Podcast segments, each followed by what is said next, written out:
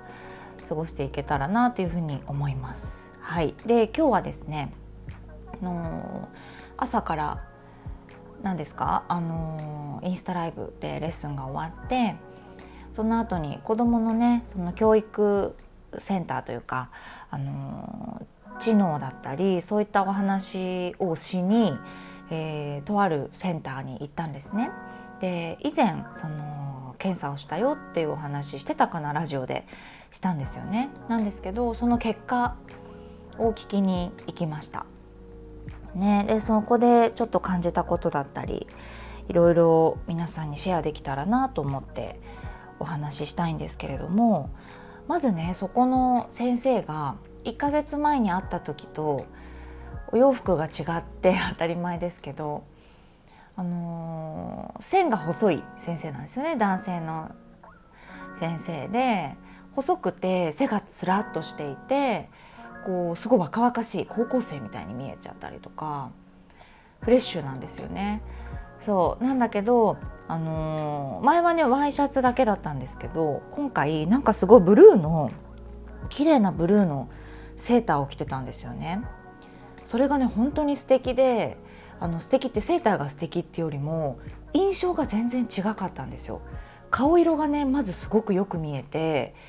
でハキハキしてる感じなんかキラキラしてる感じに見えたんですよね。以前はちょっとよく言ってまあ中性的というかあのひょろひょろっとしていてっていうイメージだったんだけれどもなんかその良さもありつつ今日はしたんですよね。ただそのセーターに映る顔だと思うんですよ。あと素材？そのセーターの。がとてもその肩の落ち方とか丈とかがすごいベストだったと思うんですよね。そんなことをね話を聞きながらですけど考えちゃってました見て。私のお友達でねカラーリストの資格とあとは骨格診断ができる子がいてあの私はねそのオータム秋のカラーででこの素材のワンピースはやめた方がいいよとかこの素材で胸はあんまり開きすぎると良くないよとか下に V にね開きすぎるとなんか要はこけて見えるとか顔色がよく見えないよとかっていうアドバイスをねお買い物しながらしてくれる子がいるんですけど多分それこういうことだと思いました。骨格的に素材服の素材とか色が合ってる合ってないって結構あってそれが今日本当に感じたんですよね。男性なんだけど。うん。そういうの知れたらいいですよね。そうお友達ネイリストの子がやっぱり多いからいるんですよね。何人か。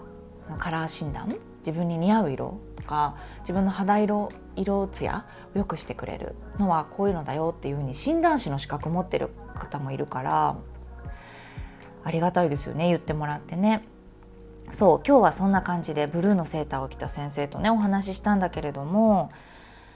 要は IQ が出ちゃう試験なんですよねこれって。2時間ぐらいやってたのかな下の子この間。ね。そう。で IQ ってあの4つぐらいで分かってる分かってるとか診断してるみたいで1個が知知的のところかな？言語理解か言葉で理解する力っていうのとあとは知覚推理って言われてる目で見て理解するのかどうかっていうことですよね。あともう一つは処理速度例えば学校でいうとノートに移すのが早い子と遅い子いましたよね。うんと計算が早い子とかそういう脳の処理の速度とあとはワーキングメモリーですよね。2たす4たす3たす6って言われて「はい」ってできる人と「え最初なんだっけ?」っていうふうになる頭の中で5個も6個も覚えておけないっていうそのメモリがどれぐらいあるかなっていうところを見るこの4つで IQ ってあの測ってるみたいなんですよね。でうちの息子があの IQ がこれぐらいででどこが得意でどこが苦手だよっていうのがね分かったんですよ。これあのまさかまさかその私が IQ が分かりたいと思って行ったわけではなくて小学校からあの得意なところと苦手なところを多分ね本当にカタカナもひらがなもいわゆる先生が1対30人とかで教えてる中でちょっと苦手と見えるんですよね。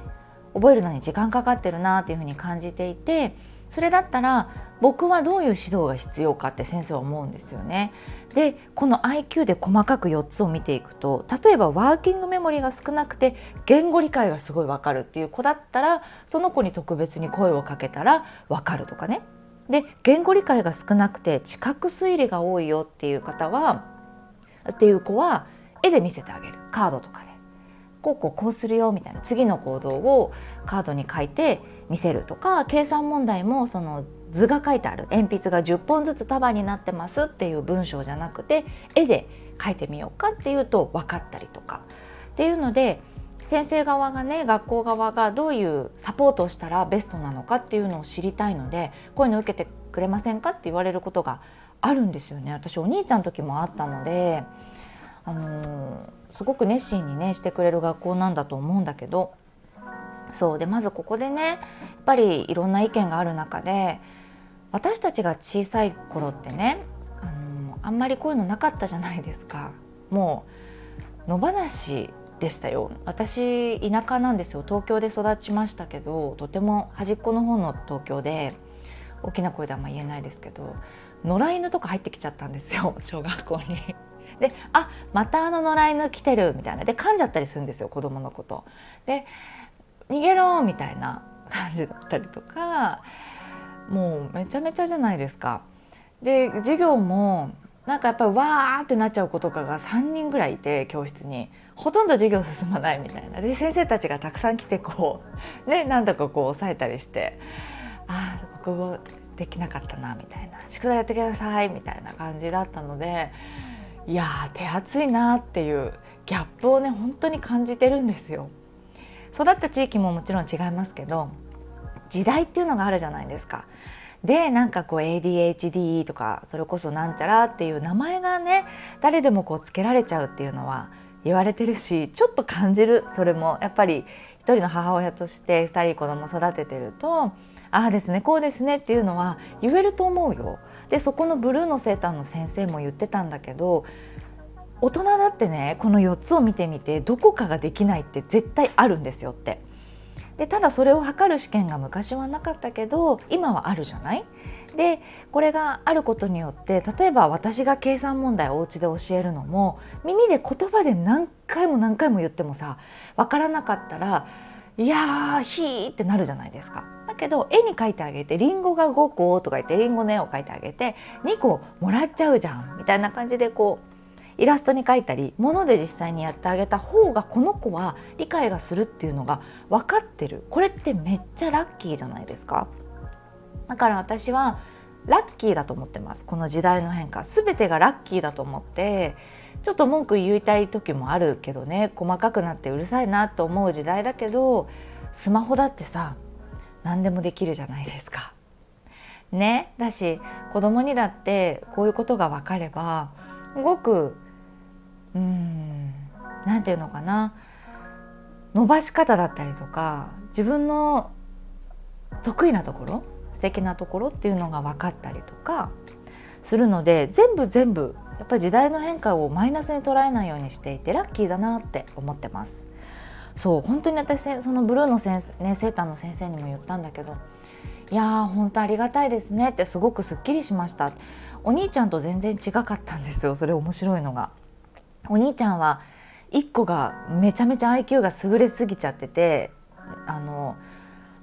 1個の方が普通だったんですよ。それが1個がずば抜けてすごいっていうところのギャップでちょっと生きづらい苦労してるっていうパターンだったんでかなり珍しいですっていうパターンだったんだけど弟の場合は見て覚えるっていうのがとっても得意だよって確かに運動も得意だし、うん、なんか絵で見たりする方が得意だからお家でもこういうふうにやるといいかもしれないですよってこれから掛け算が始まるからみたいなアドバイスをもらえたりとかしてすごい良かったですね。今までねあの大丈夫なのかしらこの子はって思ったお母さんも多分いると思うんですよ。だえ何回同じこと言ったら覚えるのかしらこの子みたいな。でも教え方がね工夫してみるっていう視点がもらえるというかねなのですごく良かったなって思って、うん、で弟のことでね言われたのですごく一つ印象的だったのがリンゴとバナナの例えばですよリンゴとバナナの共通点は一緒のとこどこかなって言ったらあんまり分かんなかったみたいなんですよ。これが何に影響してるかというとなんか関連づけて覚えてるんですって人間って。例えば人弁とか三髄とかねがあってあ三髄まで出てきてるんだよなみたいな右側がみたいな覚え方だったりとかものを区別する時に似てるグループ違うグループっていうのが分かってた方が手がかりがあるので勉強が進みやすいみたいなんですよね。勉強だけじゃなくて物事の理解だったりっていうのも進みやすいということだったんだけれども例えばりんごとバナナの共通点どこかなだと甘いとかね果物とか皮があるとかいろいろ出てくるじゃないですか。じゃあ違いはって言ったら皮の厚さとか食感とか色大きさとかありますよね。こういうのが苦手だと。確かになって。これが苦手だと記号のように一個ずつ要は英語を覚えるみたいな感じで漢字を覚えるのもカタカナを覚えるのも一つの本当に暗号みたいな感じで覚えてるからすっごいこう疲れちゃうというか時間もかかるんですって。なるほどなって本当ねひらがなを見たらあの昔の文字縄文時代の文字みたいな書いたりするんですよね。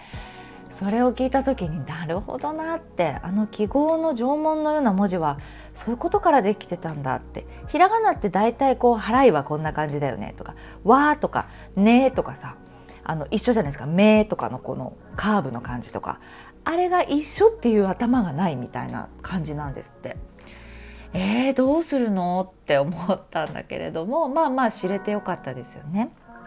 そう。でそういう子にはイラストを見せてあげたりとかできるだけりんごの絵を見せて、えっと、リンゴのひらがなを描くとかわかんないけど船のイラストを見せて船っていう漢字を勉強するとか。で一緒にあこことここ一緒だよねってイメージをつなげてあげるのを言ってあげる？っていうのをしてあげるとああそうかそうか言われてみたらみたいな感じで自分から発想がこう出なくてもサポートできるっていう風のを聞いてあーすごいラッキーラッキー、うん、やってみようかなって思いました。からいろいろね今日はいろいろすっきりしました、うん、子供のことでもこういうふうにしてあげたら勉強の進みがこの子にとって楽かなっていうふうに思ったし私も楽じゃん？私あの時代の変化とともにね賛否両論あると思うんですよ。こういうこと？細かく見るみたいなところ。昔はなかったでしょ。昔はなかったでしょで今が作られてるからさ。やっぱりあのうん、柔軟でいたいですよね。肯定的に捉えたいのよ。全ての物事。だから時代が変わることも便利になることも分かるよ。スマホ脳っていう今本を最近読んですごく考えてるんだけどあれほんとすごい意見ありますよねいろいろ。読んでみてください。もし気になる方がいたら。スマホが人間の体にどう影響してるかドーパミンとかねアドレナリンとかの話なんだけど便利じゃない？なってんだよね。便利なんだけどじゃあそこで人間の脳はやっぱ昔から原始時代から変わってないよと言われるんだけどでもさそのなんだろうなダメになってしまった神経のところとか記憶のところっていうのが実は戻るって言われていたりとかそれって何百年前は分からなかったことですよね。そういう変化もあるわけだから。いやーなんか肯定的に捉えたい。だから上手に付き合えばさ考え方とか、うん、いろいろ一人一人にそんな細かい病名みたいなつけられちゃうかもしれないけど私だって絶対どこかあるしさ今の子はラッキーだよねっていうぐらいで思いたい。私もラッキー。パソコンもスマホもあってさ電子レンジも電磁波とかいろいろあるけどさピッと押したら温められるしね。ブロッコリーとか なんか茹でるよりいいとか言われてるよねみたいな。うん。そんな感じでいきたいですね。皆さんはどうでしょうか？そうなんかお子さん育ててるママが多分聞いてくれてると思うからこういう検査あるんですよ。面白いの。でも一般だとどうだろう？受けたらもしかしたら高いお値段なのかもしれないんだけどやっぱり学校がねあの何かの目的でそう教育の目的っていうのを何かのプリントに書かされたんだけど 教育の目的っていうのでやれば検査できるのかな。そう何かご質問などあったらメッセージとかねいただけたらなっていうふうに思いますが。はい。では長くなりましたが今日はこんなところでした。はい寒いのでね。でも晴れてるからね。いいね。はい。良い一日をお過ごしください。またお話ししたいと思います。聞いていただいてありがとうございました。それではまた。